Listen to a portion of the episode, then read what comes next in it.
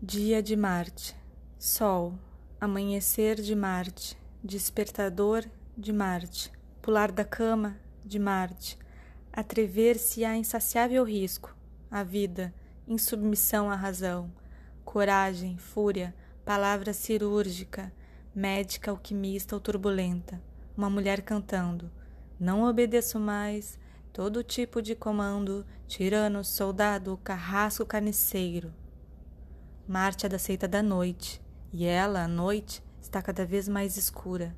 A lua minguante prepara a expulsão do sangue menstrual, fluxo sanguinolento, a ferida, a cicatriz, excesso de ira, paixão, dores agudas na cabeça, súbitas, loucas, língua queimada em gosto cáustico de folhas marciais pontiagudas, ervas que provocam a cólera por simpatia, corrosivas que penetram nos ossos com calor sutil, enxofre, arsênico, urtigas, dúzias de cebolas, o alho, os olhos vermelhos, a mostarda, a cor encarnada, amarela, brilhante, fogosa açafrão, o padeiro madrugueiro, a fornalha, a cozinheira que corta com faca a carne, tira a pele, carrega a pesada panela fervente, febre ardente cotidiana, pequenas marcas na cara, dos espinhos, das árvores, dos caminhos,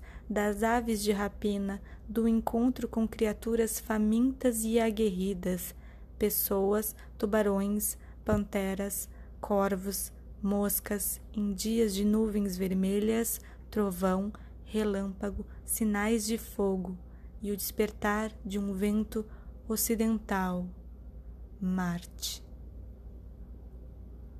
Efemérides de hoje, 10 de novembro de 2020, horários de Brasília. Às 18h54, Sol em Escorpião insistiu com Lua em Virgem.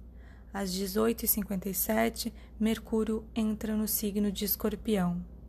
Bom dia, o horóscopo é de Faetusa, na minha língua, Natália Guindani.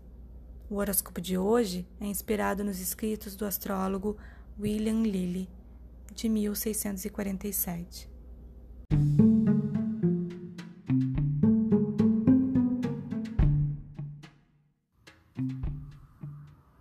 Olá, meu nome é Faituza e este é um espaço de astrologia.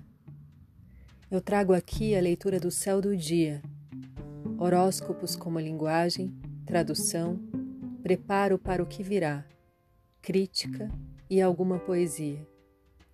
Horóscopo entregue ao corpo, boca, língua, voz de uma convidada ou convidado especial.